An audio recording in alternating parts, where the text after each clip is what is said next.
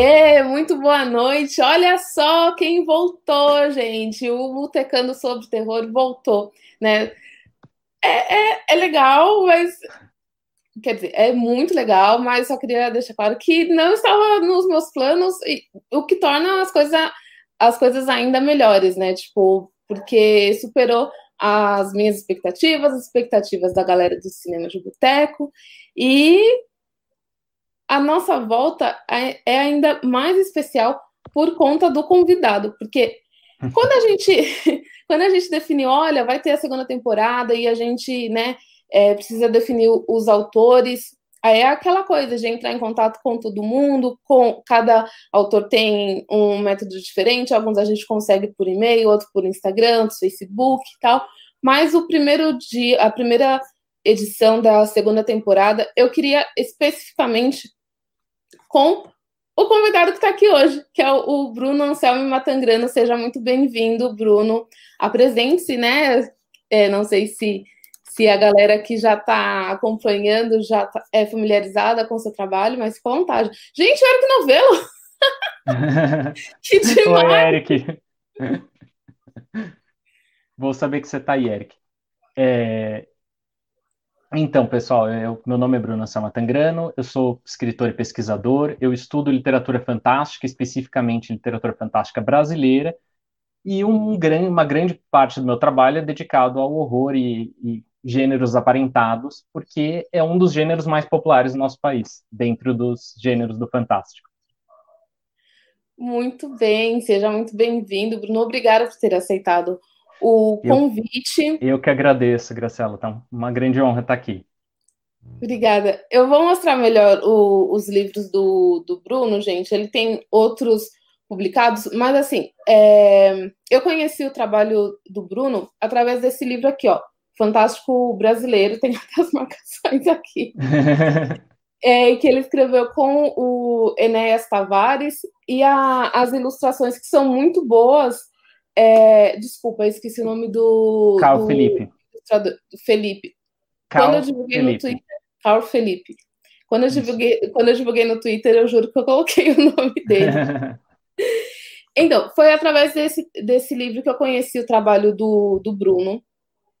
Aqui, ele e o Enéas é, bastante pela, pela fantasia brasileira, claro, eles colocam um contexto internacional também. E como eu estava pesquisando para o meu TCC, que era sobre escritores nacionais de terror, ele foi bastante útil. Aí, por isso que eu acabei conhecendo o trabalho do, do Bruno, e eu falei, cara, tipo, preciso que eles participem, né, da, da do Botecando sobre Terror.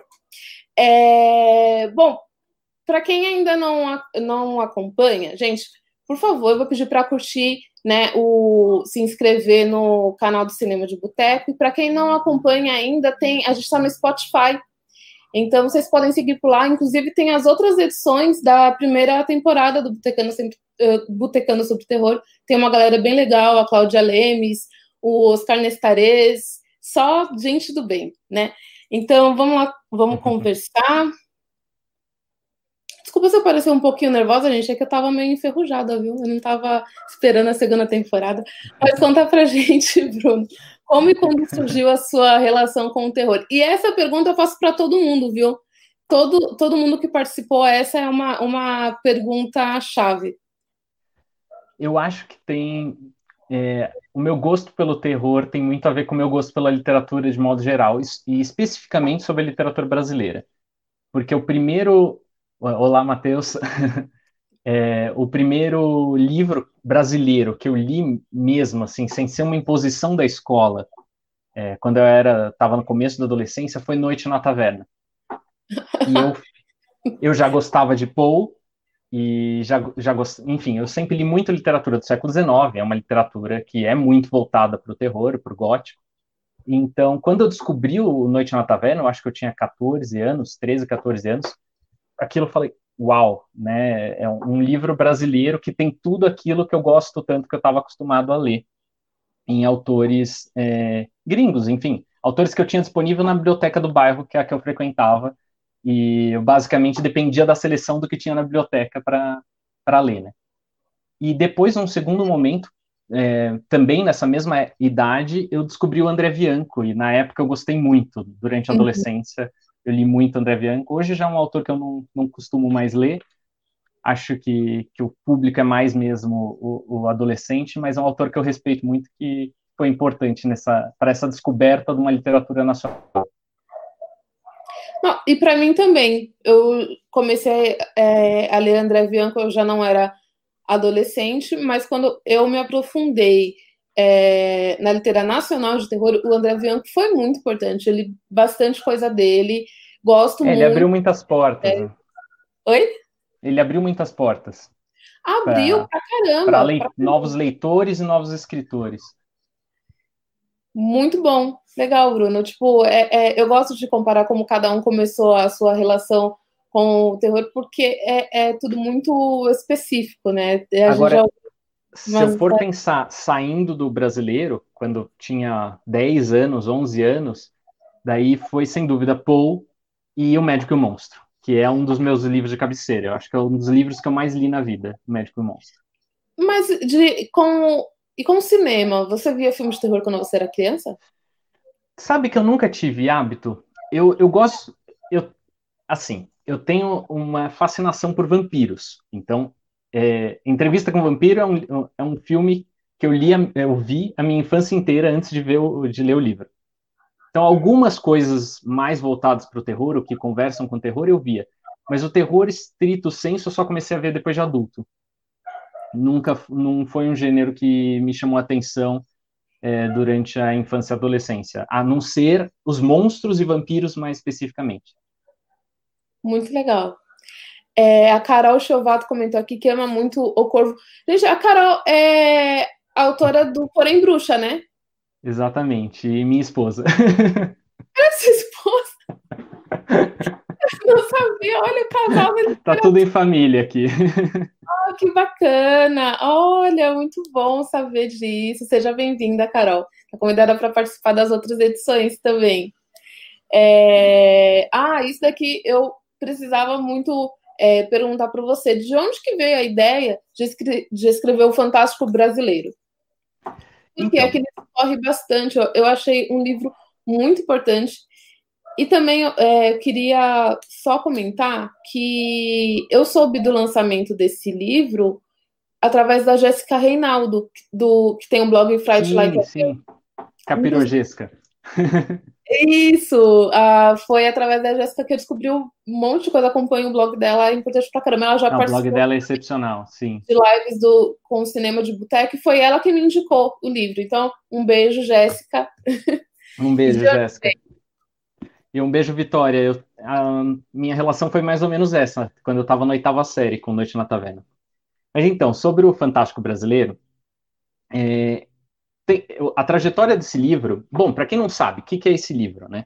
É uma história da literatura fantástica no Brasil, desde, do, desde a independência do país, porque a gente fez uma delimitação temporal aí, então, desde o romantismo até uh, os dias de hoje. A gente parou de contabilizar em 2017, porque o livro saiu em 2018.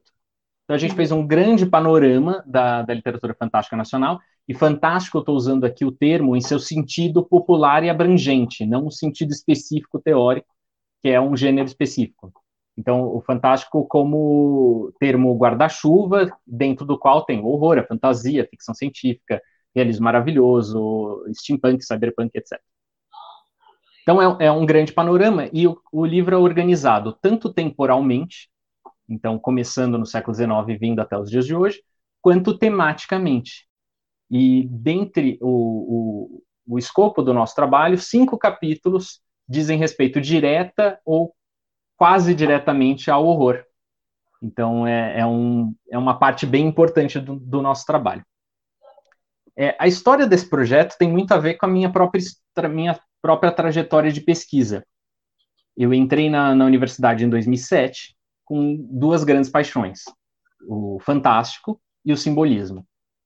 E eu descobri que naquela época estudar o fantástico não era uma coisa tão simples. Eu já sabia que eu queria estudar literatura e, em alguma coisa que, que fosse dessas vertentes, mas eu vi que o fantástico não tinha tanto espaço naquela época. Então comecei a estudar simbolismo, oficialmente, fazendo iniciação científica, depois mestrado, doutorado, sempre pesquisando simbolismo. Só que, paralelamente, eu mantive uma carreira underground, vamos dizer assim, pesquisando fantástico. Primeiro sozinho, depois eu conheci o grupo de que chama Nós do Insólito. Insólito é um termo mais acadêmico, equivalente ao fantástico como é, categoria guarda-chuva, né? Que é um grupo da UERJ, no Rio de Janeiro, Universidade do Estado do Rio de Janeiro. Eu me aproximei deles já em 2018 e mais e oficialmente em 2011 comecei a frequentar os, o grupo deles, é, os, os, encontros, a ler o que eles produziam. Então eu vi que tinha uma pesquisa de literatura fantástica que não acontecia na USP e ela estava espalhada eh, Brasil afora. E eu comecei a acompanhar esses pesquisadores. Depois eu conheci o Enéas, que é da Universidade Federal de Santa Maria. E em 2012 eu escrevi um primeiro artigo que chama Fantástico Brasileiro as Origens. E vamos dizer que esse fantástico é a sementinha que resultou nesse livro.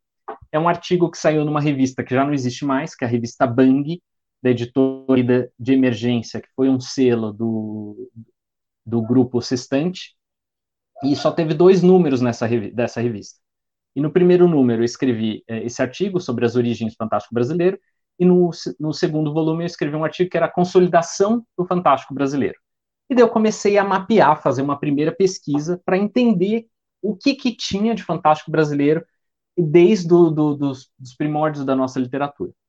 Depois eu conheci o Enéas, ele tinha acabado de lançar o romance dele, a lição de anatomia do temido Dr. Luizon, que ele lançou em 2014, e, e ele, por acaso, tinha lido meus artigos. E conversa vai, conversa vem, e a gente falou, não, a gente precisa pegar essa pesquisa e fazer um mapeamento mais de, de maior fôlego, algo que seria impossível fazer sozinho e sem uh, o suporte da universidade, né?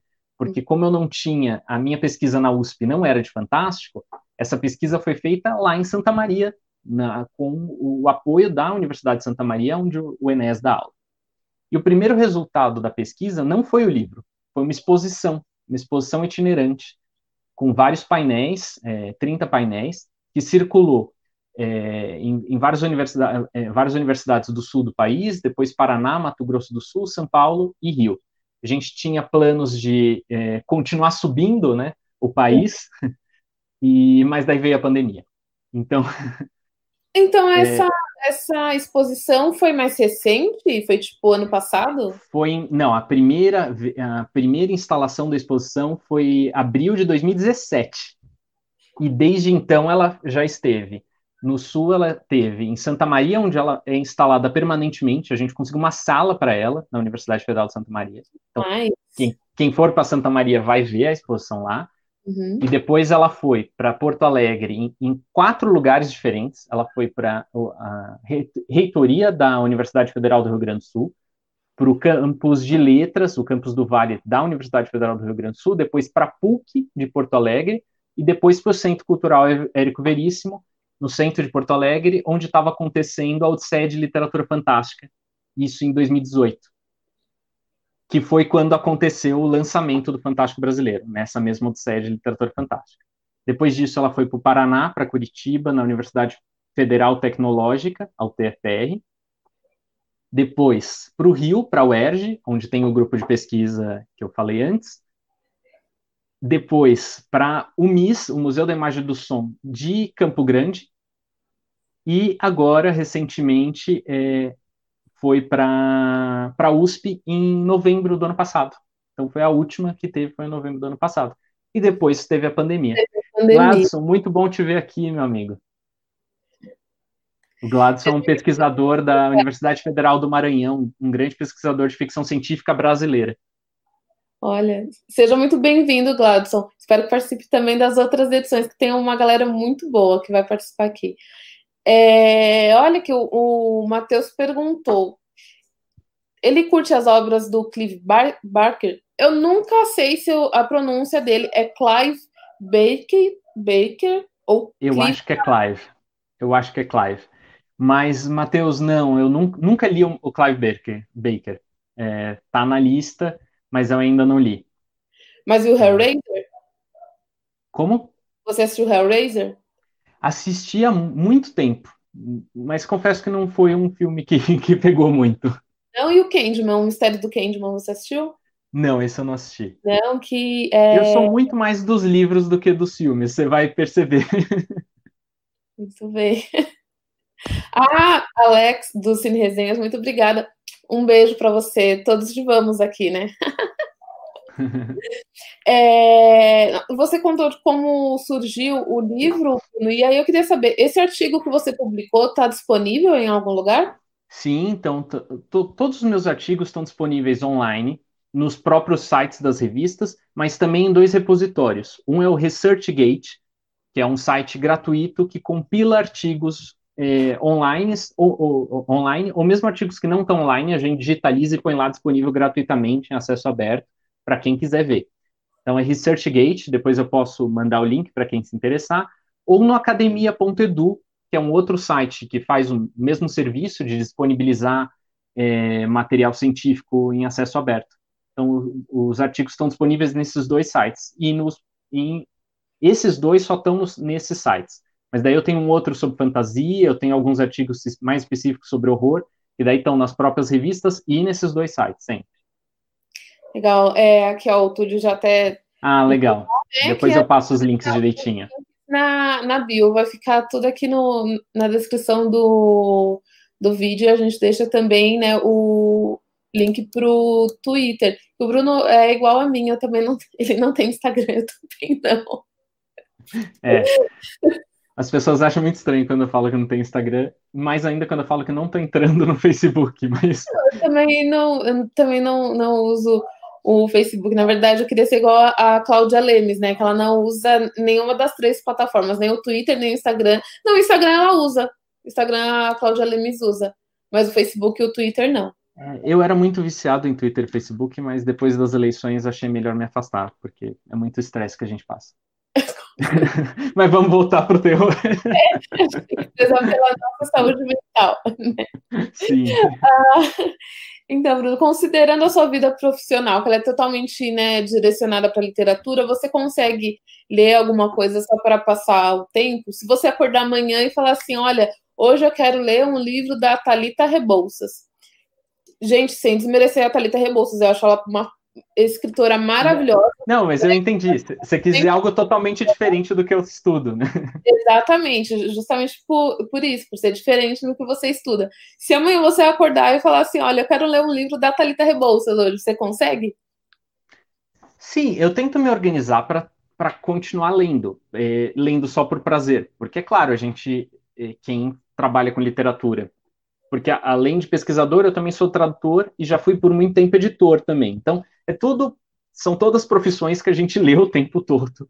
Uhum. E não necessariamente o que a gente quer, embora, enquanto pesquisador, eu leio, sim, praticamente só coisas que eu quero. Eu consegui definir minha pesquisa de um jeito que eu gosto. Então, essa parte é mais fácil.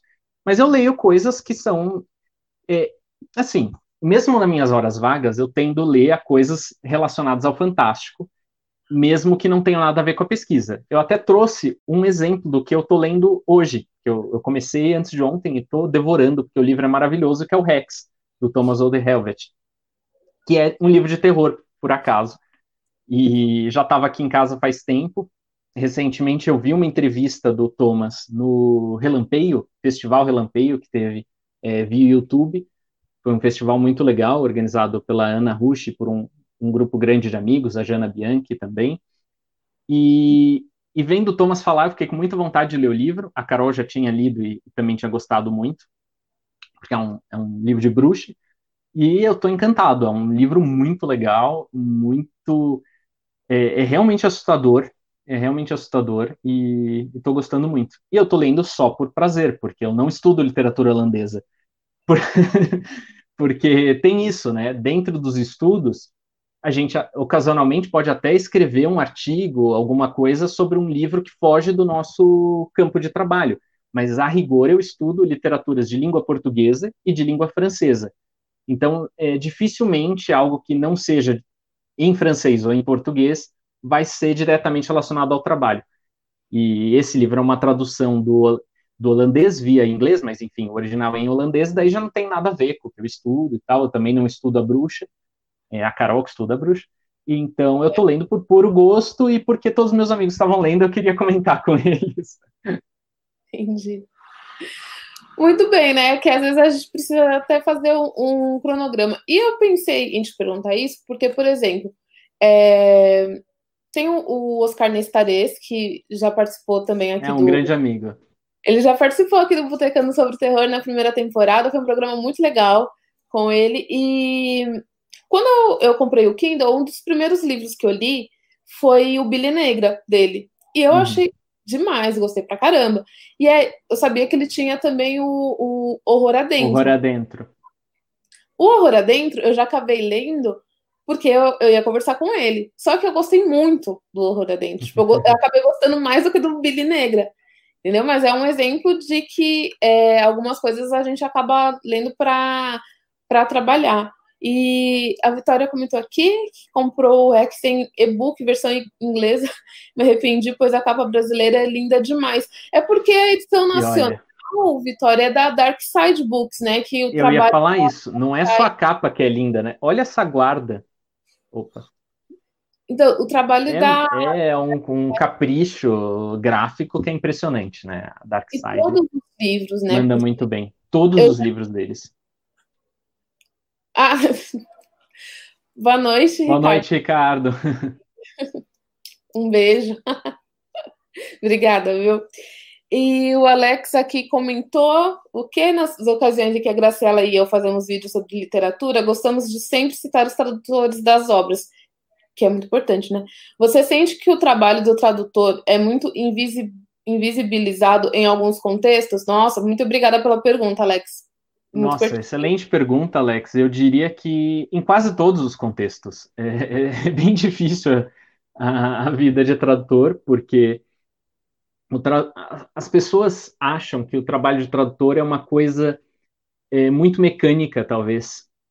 E quando é um trabalho muito criativo e, e, e que exige muita reflexão, muita pesquisa, às vezes muito diálogo com o autor, é, principalmente quando a gente está falando no universo do fantástico, da fantasia, da ficção científica, do horror, que tem muitas vezes termos criados, línguas criadas, é, lugares imaginados, enfim, coisas que demandam uma reflexão de como traduzir aquilo. Nem sempre é óbvio e, e, e é um trabalho muito criativo. Então, vamos, vamos ser justos e dar os créditos. Essa tradução é do Fábio Fernandes, o tradutor de grandes livros de ficção científica e de fantasia. Muito legal. Então, eu acho... já tem...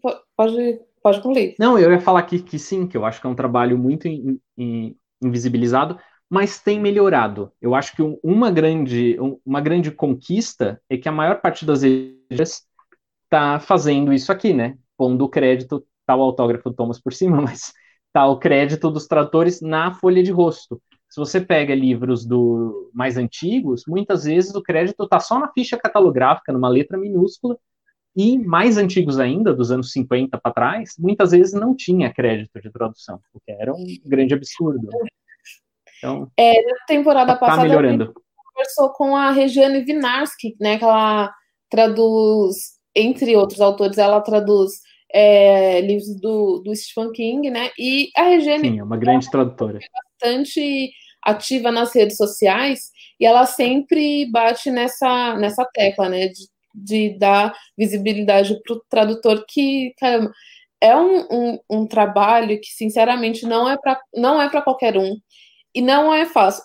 Claro, muita, eu acho que a maioria das pessoas que trabalham com tradução gostam do, do ofício, mas é uma Sim. coisa muito trabalhosa, cara. Tipo, eu, eu, não, olha, tem coisas que eu não consigo nem imaginar, porque teve uma vez que eu estava lendo um, um livro chamado Sábado, do Ian McKeon, e no meio do, da história, é, o autor descreve um procedimento médico, porque ele fala que a mulher chegou com um problema no olho, tiveram que fazer uma cirurgia de emergência, e ele descreve todo o procedimento é, que a, pelo qual a personagem precisa passar.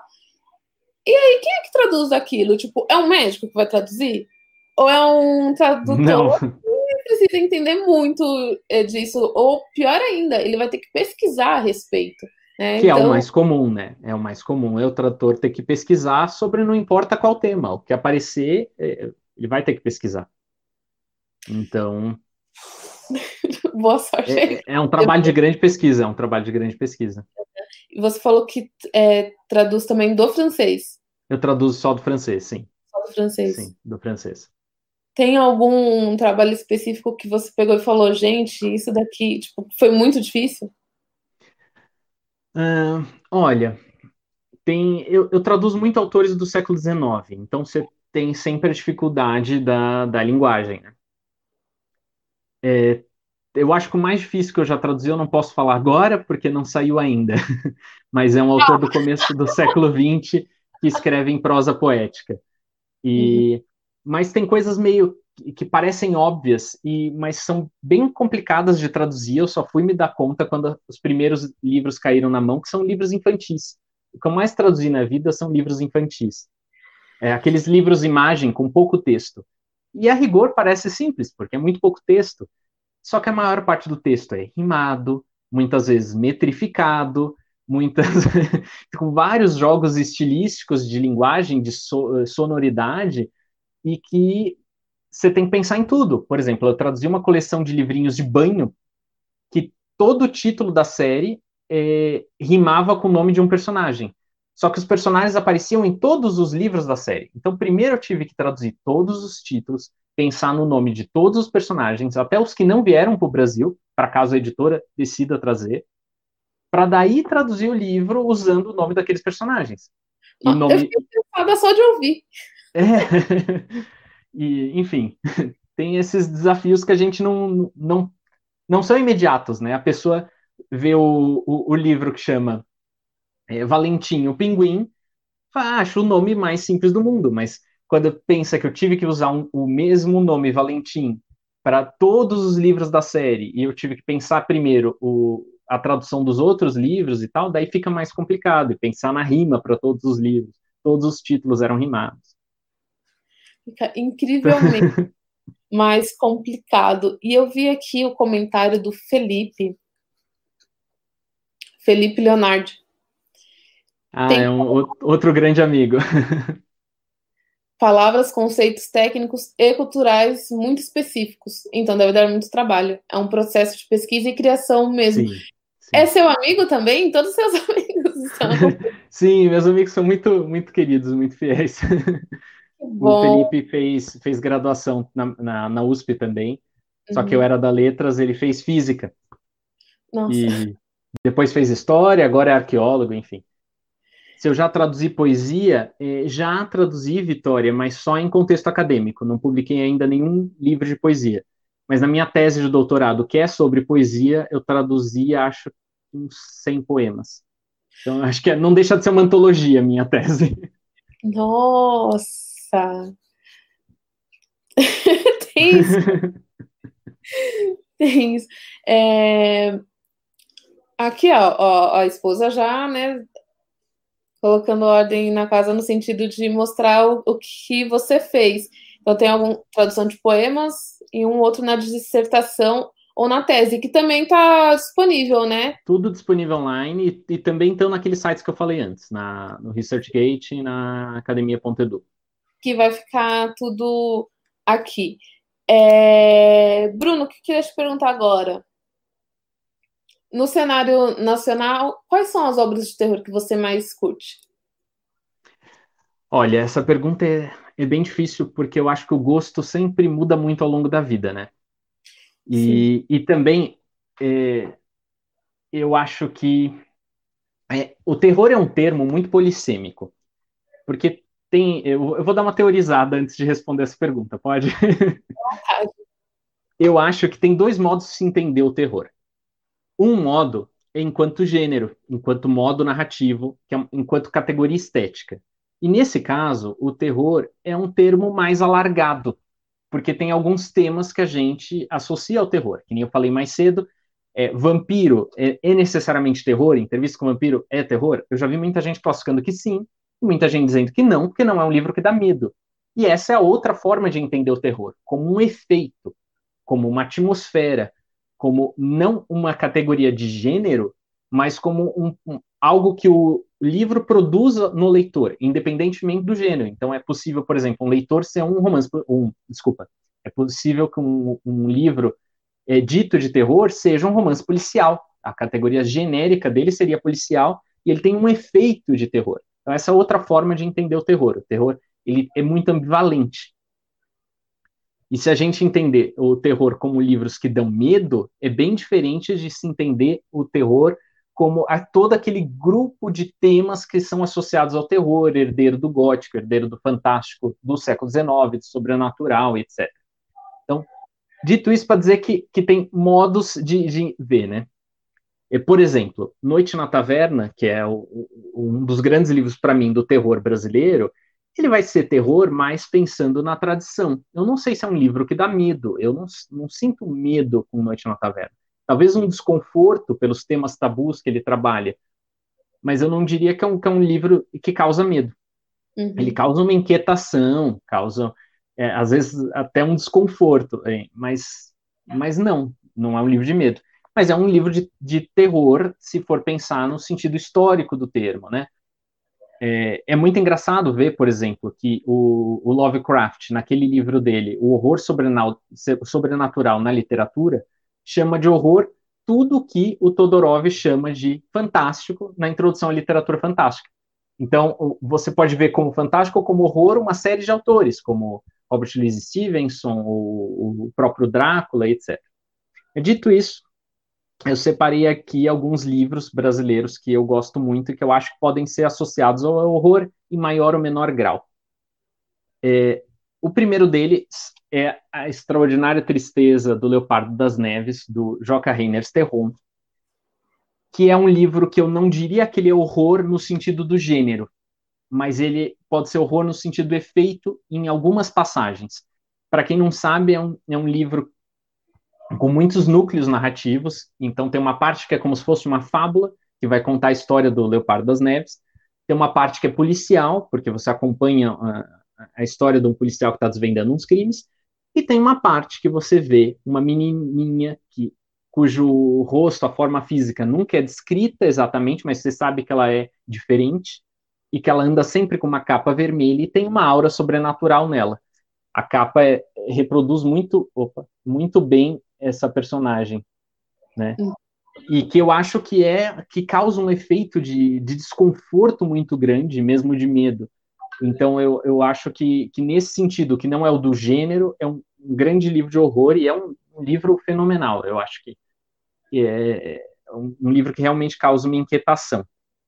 Agora, indo para um horror mais tradicional, eu diria As Perguntas, do Antônio Chechenesky, que, que pode ser, é, é, já vi gente que classifica como pós-horror, ou eu prefiro o termo horror cult, que é, é, é um, um, um, livro que começa de forma absolutamente banal, você acompanha a, a vida de uma pesquisadora de história, e ela é cética, ela não acredita em coisas sobrenaturais e etc. E de repente ela começa a, por causa da pesquisa dela, investigar é, traços ocultistas na cidade de São Paulo, e aquilo vai ganhando uma atmosfera é, pesada e carregada, e vai num crescendo, num crescendo, num crescendo, bem angustiante.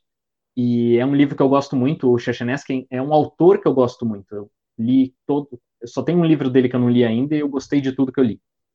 E por fim eu cito o Neve Negra, do Santiago Nazarian, que daí já é o horror bem tradicional mesmo. Pode falar. Não, desculpa interromper, só que desses três que você citou, é só o Neve Negra que eu li. Eu li livros do Antônio Chuchenesky, mas eu não li esse. Mas o, o, o, Neve Negra, inclusive, foi o primeiro livro do Santiago que eu, que eu li. É, e é um, é um livro muito bom, e eu acho que ele, ele, ao mesmo tempo que é um livro de horror de verdade, assim, no sentido de que em todos os termos pode-se pensar, tanto genérico quanto de efeito, ele também é, brinca com o gênero, ele tira sarro do gênero. Então, eu acho que você começa lendo na chave do pastiche e depois chega no horror de verdade, vamos dizer assim. Então, é um, é um livro que eu gostei bastante. E em termos mais clássicos, daí, bom, para além do, do Noite na Taverna, eu acho que tem vários contos no século XIX que são muito bons de, de horror, mas aquele horror mais do século XIX que eu acho que hoje em dia não assusta mais. Então tem coisas do Fagundes Varela que eu acho muito legais, do Bernardo Guimarães, Dança dos Ossos, é um, um, um conto muito, muito bom. É uma novela, na verdade, enfim, daí. É... Mas que é, como eu disse, já é um horror que, que eu acho que ele é mais fantástico do que horror aos olhos de hoje. Muito bem. E isso que você comentou, né, do terror dar medo ou não não dar medo, que acho que também, é, como você mesmo falou, é efeito. Então, de repente, o que me causa medo não te causa medo. Mas Exatamente. também um, um exemplo que é um livro que eu gostei bastante.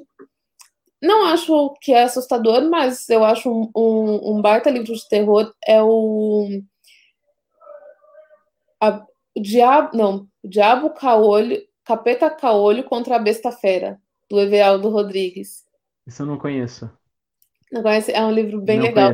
O participou da primeira temporada. O título é maravilhoso. O título é maravilhoso. Eu adorei esse título. Por causa do título que eu falei, não, tenho que, que ler. E é curto também, é uma, é uma novela. E eles, eu não, não me lembro se Imagino ele... que flerta com folclore? Oi? Flerta com folclore? Bastante, bastante no Ceará. E eu não, não me lembro se ele ganhou ou se ele ficou em segundo lugar de um é, numa premiação na, na Aberst. Então foi um, um, livro que eu achei bem legal de, de ler. Eu vou é, rapidinho. É desse que a gente consegue ler no Kindle Unlimited, mas ele também, o valor dele é o preço dele do, do e-book é baratinho, acho que é cinco reais. Eu tenho que confessar que eu sou muito old school e eu tenho uma dificuldade imensa de ler e-book. Sério? Sim, porque, mas tem um motivo. É. Eu, eu acho que justifica. Como eu traduzo e já editei muito, se eu leio e-book, eu acho que é trabalho. Entendi.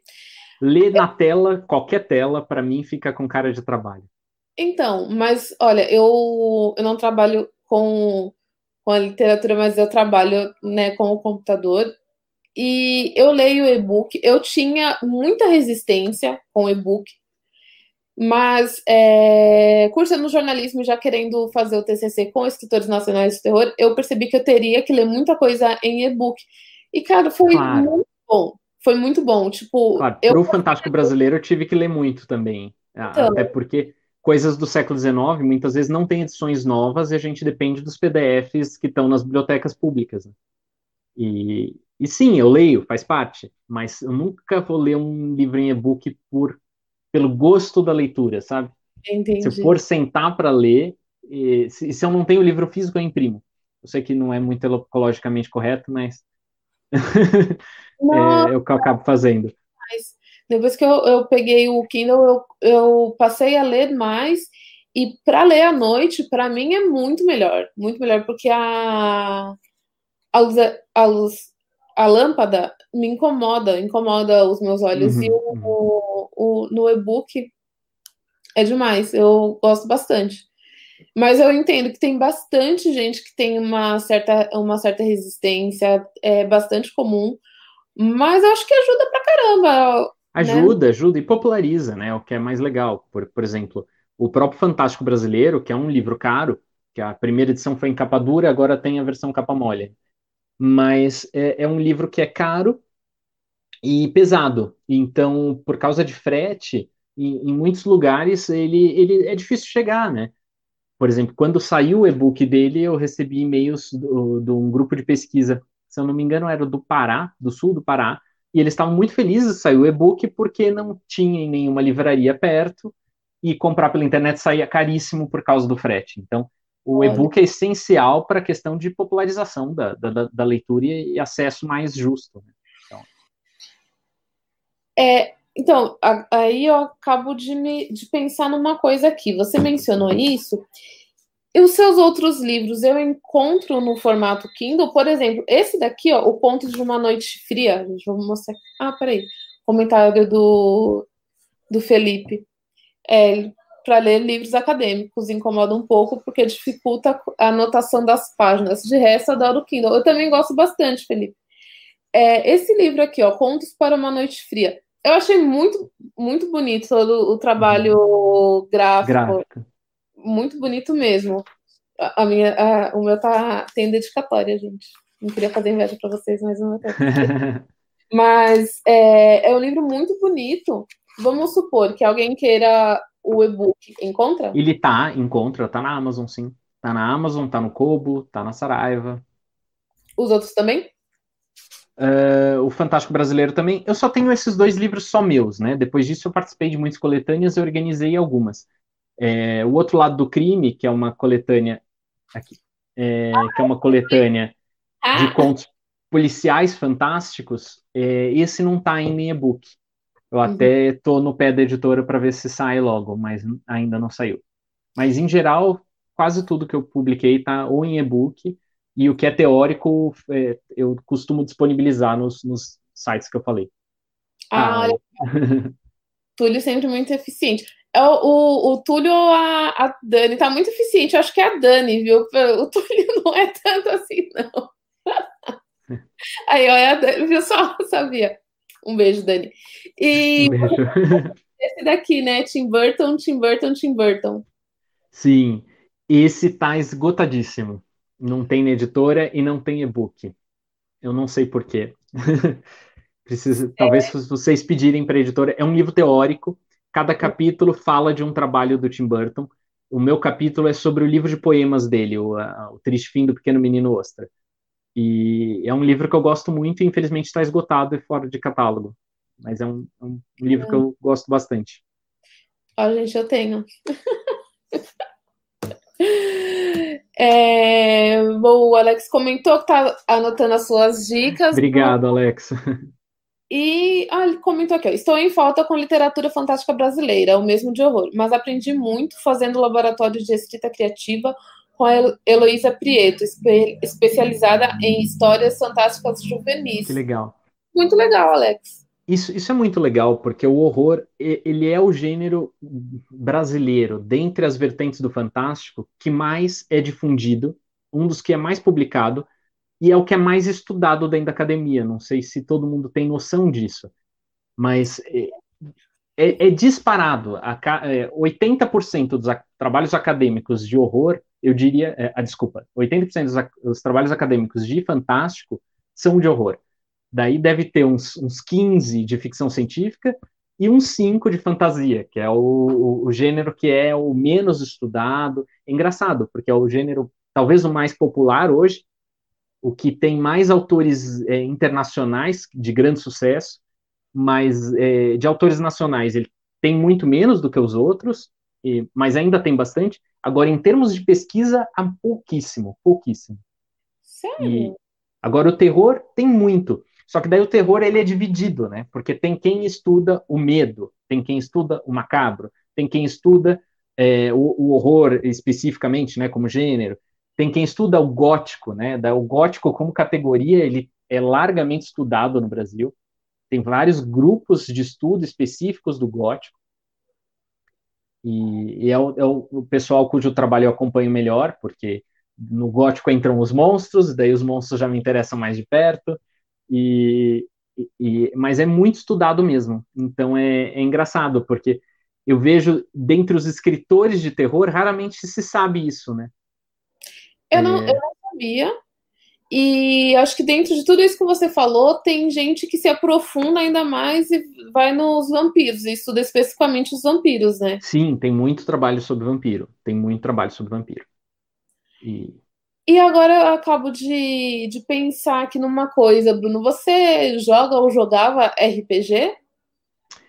Joguei por um curto período da adolescência, mas uhum. sim, joguei. E você gostava mais de jogar vampiro ou lobisomem? Não, vampiro sempre.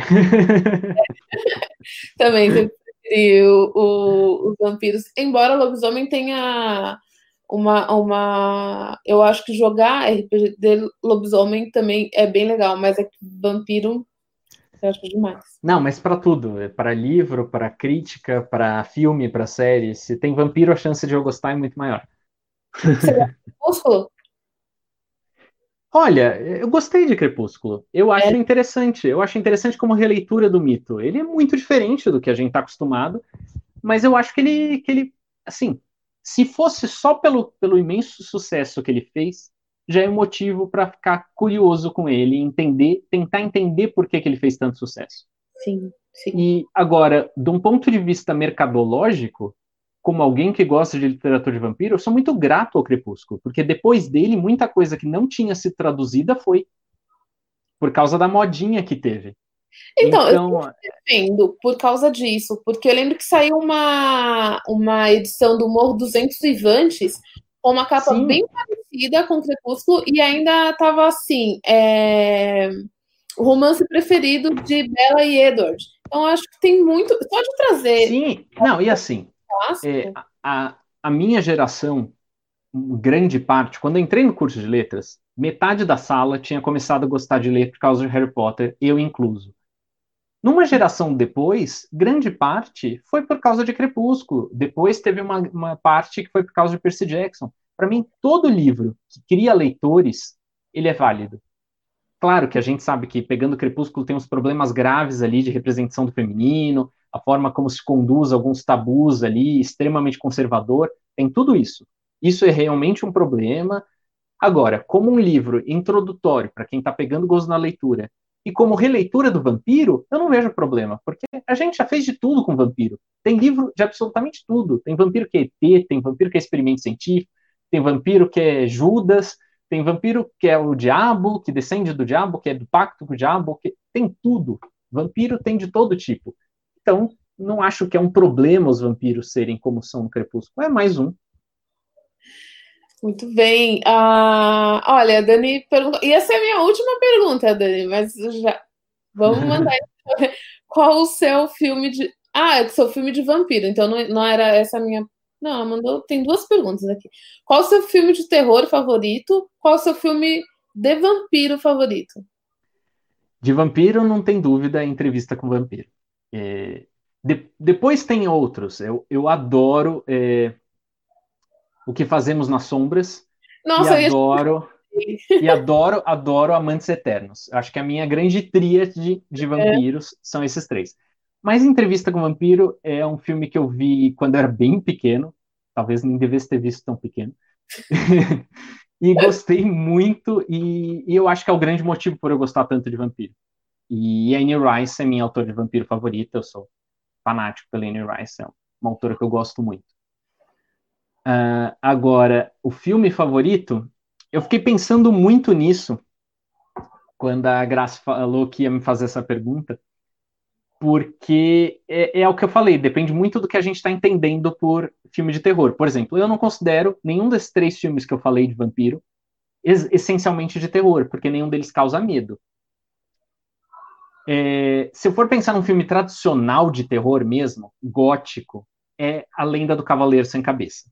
Eu adoro Tim Burton, principalmente o Tim Burton dos anos 90, e A Lenda uhum. do Cavaleiro Sem Cabeça é um filme muito tradicional, eu amo muito. É, mas dá para pensar em um sentido mais amplo. Se for pensar filme que dá medo, eu acho que o que eu diria é um filme de ficção científica, que não é de terror, que é Jurassic Park. Eu acho que é o filme que eu mais senti medo na vida quando eu era pequeno e fui ver Jurassic Park. E porque dá muitos sustos, né? Então, não, o Lestat de Tom Cruise não me deu medo. Eu acho engraçadíssimo o Lestat de Tom Cruise. Não me deu medo. E eu vi com oito anos. Não. É, eu, eu acho que eu tinha um sete também. Um sete, oito. Talvez antes.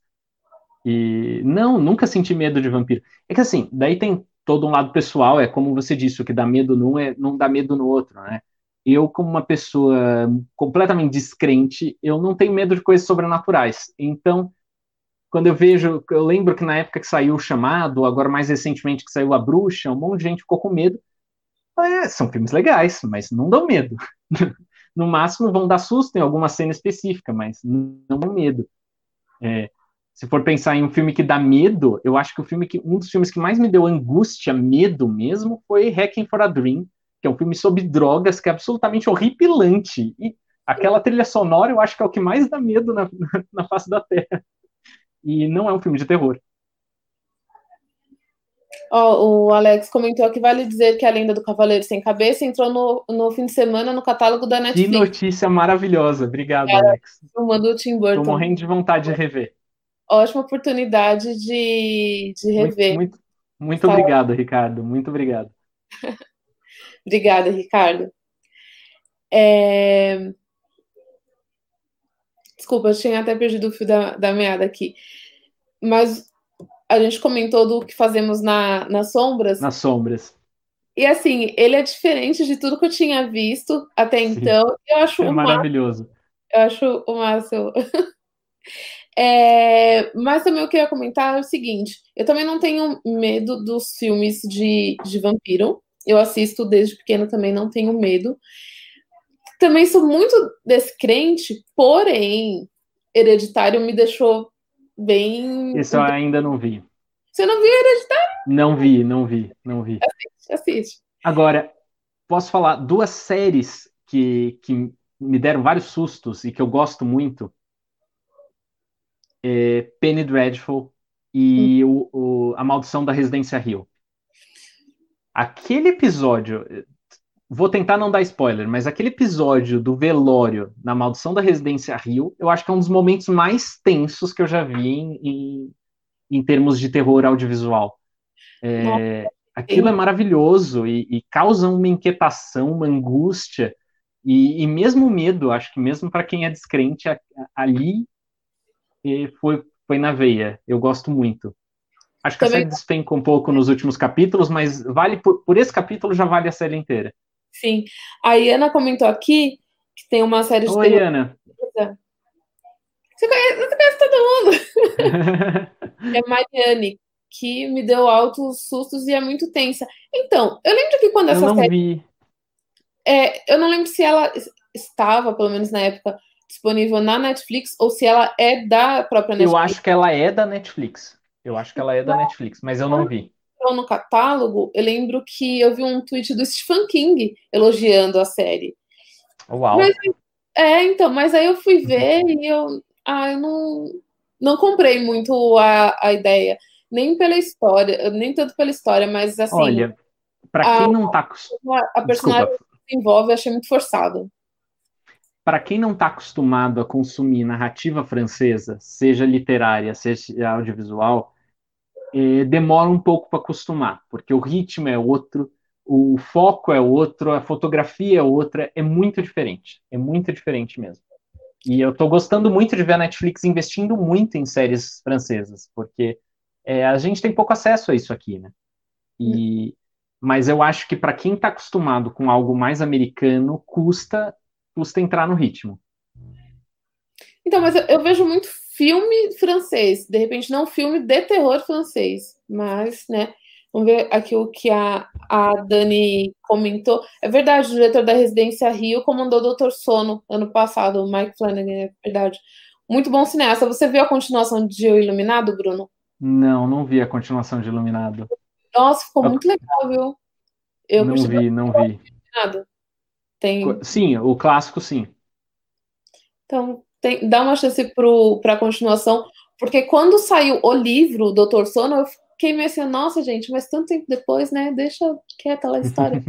mas gostei, o livro eu realmente não li, mas gostei muito do, do filme. Vale, vale a pena. É, o do King, é, eu, eu vou ficar repetitivo aqui, porque o meu, meu livro favorito do King é o Salem. Demais. Não é o meu favorito.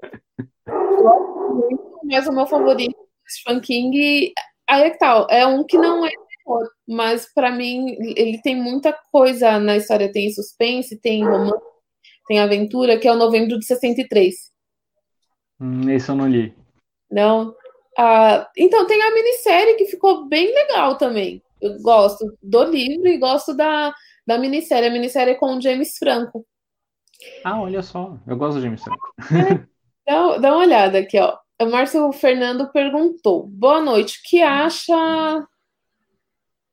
Acho que é dessa. O que acha dessa história de novo terror como a bruxa, como a bruxa, o farol hereditário? Não acha isso uma besteira? Nossa, Márcio, é... eu. A pergunta é para ele, mas eu adoro todos esses. Sim, eu gosto também. E assim, é, a gente está com um problema epistemológico aí, que é saber como chamar esse novo horror. Então, cada um vai chamar de um jeito. Tem gente que chama pós-horror, tem gente que chama novo horror, e eu, particularmente, uso o termo horror cult. Porque, de fato, assim, mudou o paradigma do horror. Você é, é, é, muito legal a gente ver que nos últimos tempos surgiu uma nova safra, vamos dizer assim, de filmes e de livros em que há uma grande preocupação estética, no tanto do ponto de vista da própria montagem filme, da fotografia, enfim, de todos os elementos visuais, mas da narrativa. Você é, não é mais as mesmas histórias, não é mais é, uma franquia.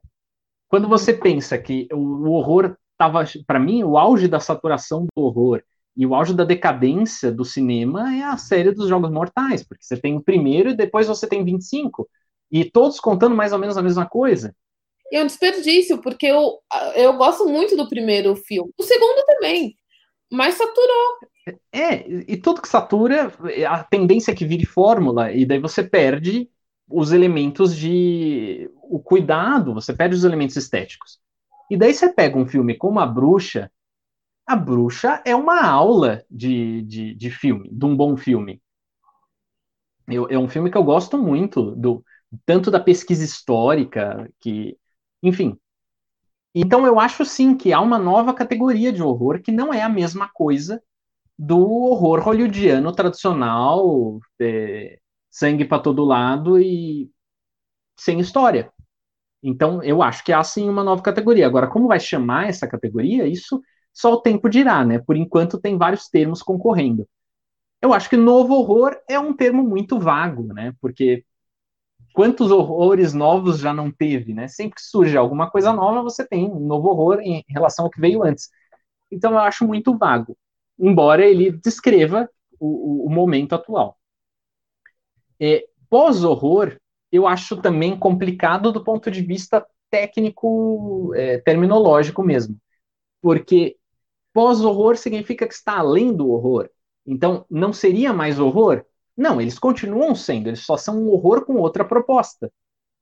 E é por isso que eu falo de horror cult, em oposição ao horror pop, horror é, só mercadológico, e você tem esse horror que é, é enfim, claro que pop cult são dois termos também polêmicos, e você tem coisas que hoje são pop e se tornam cults daqui 30 anos, e que se, enfim, ou coisas que são cult e depois se tornam pop e caem no esquecimento, é claro. Mas eu acho que são livros que têm uma pretensão, livros e filmes, que têm uma pretensão de serem cults. Eu acho que os três livros que eu mostrei aqui, o, o do Nazarian, o do Chechenesky e o do é, Terron, entram nessa categoria de horror cult, porque são, são livros que não, não são livros óbvios, de um horror é, que a gente está acostumado. Os três tentam fazer alguma coisa de diferente. Então, não deixa de ser um novo horror. Entendi, mas o. Peraí, deixa eu só ver o que o Alex comentou. O terror é um gênero que sobrevive por ciclos no cinema. Em poucos anos teremos um novo movimento quando este gente, pós-horror, horror cult, se desgastar. Com certeza. Isso vale para tudo. Vale para o vampiro. Se a gente vai analisar. Eh, eu, eu tenho alguns trabalhos analisando a trajetória do vampiro no, na literatura e às vezes flerto com o cinema. O vampiro é uma categoria que está sempre sendo reinventada. Tem um, uhum. um, grande teórico, que é o professor Davi Roas, que ele fala que você tem, até algum momento do século XIX, o vampiro monstro, daí depois você tem algum momento de a humanização do vampiro, com Carmila, com Varney. Daí depois o vampiro se torna monstro de novo com, com é, o Drácula, mas já não é mais o monstro físico, é o monstro psicológico. E daí você tem de novo ele voltando a ser monstro físico com o filme do Murnau, o Nosferatu. Daí você vai tendo essa tendência, oscilando. É, é, um vampiro mais humanizado, um vampiro mais monstrificado, ora um monstro mais físico, ora um monstro mais psicológico. E daí você tem Anne Rice, que cria o vampiro humanizado de fato, né? um vampiro que tem toda uma dimensão psicológica sendo explorada. E no caso do, do Edward, do Crepúsculo, o Davi Rose já fala que é o vampiro domesticado. Porque é o vampiro que perdeu qualquer traço de monstro. Ele não é mais selvagem, então ele já é doméstico. E ele já não funciona como anti-herói, já não funciona como antagonista e muito menos como vilão. Ele já vai é, mudar o eixo né, é, no qual ele vai ser colo colocado. E daí, depois de, de, Crepúsculo, a gente tem algo como é, o que fazemos na sombra, que daí já é o, o vampiro satirizado, o vampiro desconstruído. Uhum. E, e daqui a pouco já surge o, o, vampiro o monstro de novo, enfim, tem esse ciclo, né? E mais cada hora. A gente teve o vampiro científico em algum momento do, do século XX, quando surgiu Eu Sou a Lenda. Gosto muito. Então, e isso, eu estou usando o exemplo do vampiro, mas isso vale para o terror e, na verdade, isso vale para qualquer gênero, né? O gênero vai se reinventando e indo buscar no passado para se reinventar, referências no passado para se reinventar. E o que, você, o que você falou do que fazemos nas sombras, e que eu acho demais, é porque ele tem é, vários estilos do vampiro, né? Então tem, tem o, o, o Nosferatu, também tem o, o, mais popular, e nossa, adoro esse filme. Mas o que então, mais... por, isso que eu, por isso que eu falo que é o vampiro desconstruído ali, porque ele pegou todos os estereótipos e brincou com eles. Brincou com eles, e fez um documentário. Sim. Mas, mas o Márcio Fernando comentou, porque ele que tinha feito essa a pergunta. A pergunta, sim. O, o, o termo. E aqui ele comentou: não, eu gosto desse filme, só acho que essa classificação é errada, porque esses filmes têm influências dos antigos, então não é sim. é novo. Sim, é verdade, mas é aquilo que eu falei, o termo, como a gente sabe que tem uma, uma coisa diferente, porque mesmo que ela é, esteja em relação com os antigos, é, mudou em várias coisas, em termos cinematográficos mesmo, em termos de enquadramento, em termos de história. É, não deixa de ser uma retomada de algumas tradições, mas é um grande corte, uma, uma grande ruptura com o que estava sendo feito no começo dos anos 2000, 2010, enfim. Então, tem algo de novo, mas sim, eu também concordo, eu também não gosto do termo novo horror, e por isso que eu uso um horror cult, porque é um horror que não se pretende pop, não se pretende facilmente consumível. É um horror que não só quer, quer te assustar, mas ele quer te deixar em dúvida, ele quer te fazer pensar, ele quer te. É, não é só o, o medo ou o choque ou o nojo por si mesmo. Tem toda uma reflexão por trás, e, em geral tem muita, muitas questões sociais por trás. Então mudou o enfoque. E é por isso que as pessoas falam que é novo, porque teve uma ruptura. Mas, mas sim, é, a, a, gente só vai saber como essa categoria vai ser chamada de fato daqui 30 anos, quando já tiver mudado de novo, e a gente olhar e tentar entender o que foi esse novo momento, esse ressurgir do horror. Muito legal. O Gladson comentou, eh, perguntou aqui. Bruno, o que você acha das tentativas de adaptação do horror cósmico para o cinema, como o Enigma do Horizonte ou mais atual, o Farol? Eu gosto dos dois. eu confesso que o Farol eu vi metade, mas não terminei de ver, e o outro eu não assisti. Sério? Então, não sei se eu estou apto para responder isso. Uhum. É, mas eu acho que o horror cósmico ele funciona tão bem na literatura porque a literatura é muito boa em sugerir coisas, né? E eu não sei se ele, quando você mostra é, por, mi, por via do audiovisual, se ele funciona tão bem. Agora, eu não vi nesses dois casos para ver se funciona ou não. Mas eu tendo a achar que alguns tipos de horror, e o horror cósmico dentre eles, perdem força quando passam da literatura para o filme, por o, o, cinema ser menos sugestivo do que a literatura. Claro que aqui eu estou falando em termos genéricos, né? Porque vale caso a caso. Tem literatura que não é sugestiva e tem filme que é altamente sugestivo. Mas eu acho que um pouco por aí. Quando se mostra demais, talvez perca um pouco do efeito. E você não terminou de ver o Farol porque estava te incomodando? Não, eu comecei a ver na casa de um amigo, não deu tempo de terminar e eu só nunca, nunca mais vi. Você não estivesse gostando. Tava é... numa viagem, tava numa viagem, enfim, e não deu para terminar naquela vez e ficou por isso. Ah, tá bom. Bom, a gente já se encaminha para encerrar aqui. Então vamos mandar a, a última pergunta. Com a ascensão, Bruno, de nomes é, como Rafael Montes, o César Bravo também Ana Paula, Ana Paula Maia. Maia. Isso, Maia. Você acha que o, o público que consome terror está olhando também para o terror que é feito é, aqui no Brasil? Ou você acha que o público continua muito voltado para o estrangeiro? Olha, essa pergunta pode ser entendida de dois modos. Se a gente pegar em números absolutos, e isso vale para qualquer categoria literária no Brasil, sempre vai ter um, um, número maior de leitura estrangeira. Essa é a nossa tradição literária, se lê mais estrangeiro do que autores nacionais, e não vai mudar isso do dia para a noite. É, eu entendo que a gente, que o horror vem numa boa ascensão nos últimos 20 anos, mas não para inverter o eixo, até porque é lançado ainda muito mais autor internacional do que autor nacional. Tem toda a questão de adaptação, a ligação com o cinema, então é, coisas que foram adaptadas para mídias audiovisuais tendem a ter mais sucesso, a vender mais, o investimento é maior, etc, etc. Mas dito isso, entendendo que, que as categorias têm uma proporção diferente, sem dúvida, cresceu muito cresceu muito em todos os sentidos. Tem editoras mais preocupadas em publicar horror nacional, tem eh, autores que antes não escreviam horror, agora flertando com horror, o caso do próprio Chechenesky, que os outros livros dele não são de horror, e as perguntas é. E você tem o grande aumento da crítica. E por que, que eu falo, é, por que, que é tão importante esse aumento da crítica? Porque a crítica é um legitimador, de uma forma ou de outra. Tem muita editora que consulta a crítica, é, grande parte da crítica faz resenhas em jornais, tem toda a crítica acadêmica, que é formadora. É, então, quando você muda o eixo, então, por exemplo, não aconteceu ainda com a fantasia. A fantasia nacional ainda não tem recepção crítica. Então, eu sinto que há uma resistência maior, embora também esteja em ascensão. Eu acho que todas as categorias do fantástico, de modo geral, estão em ascensão desde os anos 2000 e uma ascensão progressiva, assim. É, os anos é, 2000 foram melhor que os anos 90, os anos 2010 foram melhor que os anos 2000, e eu tenho muita esperança de que agora a gente também tenha uma melhora.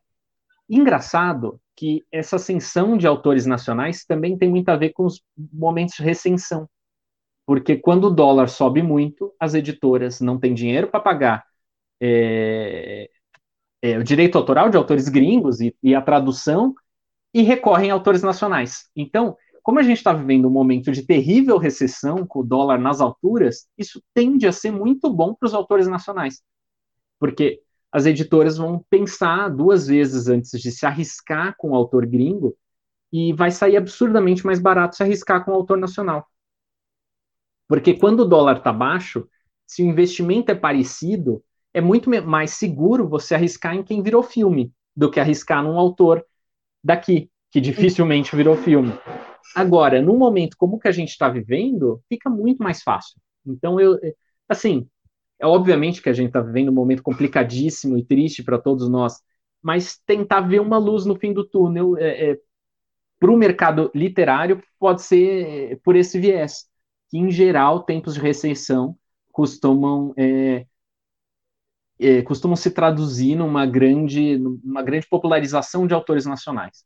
E eu acho que o fato de você ter uma editora como a Dark Side, por exemplo, cada vez mais investindo em autores nacionais e abrindo um prêmio, como o Prêmio Machado, e assim, eu estou hoje falando muito da Dark Side, eles nem sabem que eu estou fazendo essa live, não estou ganhando nada com isso, mas é só porque eu estou realmente comovido com esse prêmio que eles criaram para autores nacionais nessa época de pandemia. Então, assim, em momentos de crise surgem grandes ideias. Tem quem quebra na crise e tem quem se reinventa. Eu acho que investir em autores nacionais agora é um grande acerto. E acho que a Darkside foi muito esperta fazendo isso. Mas ela não é a única, né? A gente tem, por exemplo, a Faro Editorial, que andou lançando muito autor de terror. A gente tem Intrínseca, que lançou Serpentário, do Felipe Castilho, que é um grande autor de fantasia, conhecidíssimo, elogiadíssimo como fantasia e, e, escreveu o Serpentário, que foi um romance de horror que vendeu pra caramba e foi super elogiado. E então você tem editoras que tradicionalmente não publicam autores brasileiros se interessando por isso, ou editoras como a Companhia das Letras, que normalmente não se interessam pelo horror. Os três livros que eu estou aqui são da Companhia das Letras. Quando eu que a Companhia... Também. E a Ana Paula Maia também.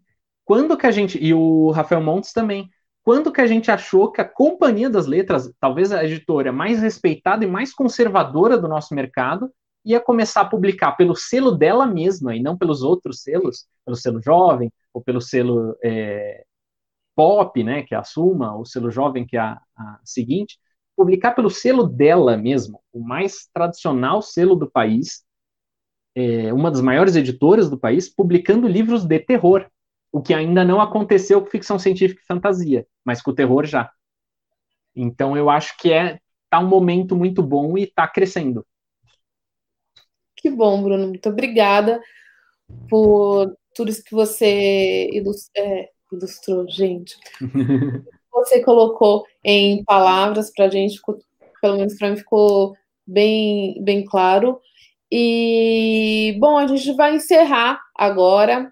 É, eu agradeço a todo mundo que acompanhou aqui com a gente a primeira edição da segunda temporada do Botecano sobre Terror.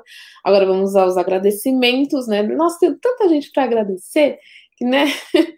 Bom, primeiro, é, eu queria agradecer ao Túlio Dias por ter incentivado, né, para eu continuar fazendo, porque até então a gente ia fechar nos, nos 11 primeiros, que era especificamente para o meu trabalho. Mas o, o Túlio Dias, né, foi veio a público, né, no Twitter falar para eu continuar, então tá aqui. Muito obrigada, Túlio. Desculpa por não ter mandado mensagem, porque quando eu, tô, eu falei assim, não, vamos, vamos fazer assim, eu não mandei mensagem avisando que eu tinha topado, eu coloquei no Twitter também. Então, desculpa, Túlio, não faço mais, mas obrigada pela, pelo espaço, pela oportunidade por ter incentivado. Também muito obrigada a Dani Pacheco e ao Lucas Siqueira, que fez a, a arte, e a Dani está aqui acompanhando. Sem vocês, não tinha, não teria o Botecano sobre Terror. Muito obrigada, Bruno. Obrigada a todo mundo que acompanhou. Eu agradeço. Vou ficar no, no descritivo do, do vídeo e mas pode pode falar, Bruno. a Dani quer saber o seu signo Libra. Bom, eu não manjo, então eu não sei se isso é bom. Ascendente bom. Aquário. tá. Eu também não sei o que significa. É, tá você bom. quer? eu também quero agradecer. Eu, bom, primeiro quero agradecer muito a você é, pelo convite, pela generosidade, pelo interesse pelo nosso trabalho. Fico muito, muito feliz e muito grato. fiquei muito emocionado em receber o e-mail. A gente escreve um, um, livro acadêmico, a gente nunca espera que vai ter uma repercussão fora da, da academia, uma repercussão de longo alcance. Então, convites como esse me, me deixam muito feliz, muito emocionado. Eu fiquei bem contente. E agradeço a equipe, ao Túlio, a Dani, é, o pessoal todo que está acompanhando e enfim, continuem assistindo aos próximos episódios e muito sucesso para o canal. Muito obrigada. Ó, a Ju Versace falou que chegou um pouco tarde. É... Bom, Ju, amanhã vai ter também, vai ser o único que vai ser numa terça-feira, vai ser com o Vitor Bonini, autor do Casamento, Quando Ela Desaparecer, e outros também. É, e nos próximos, sempre, às segunda, segundas-feiras, às 19 horas.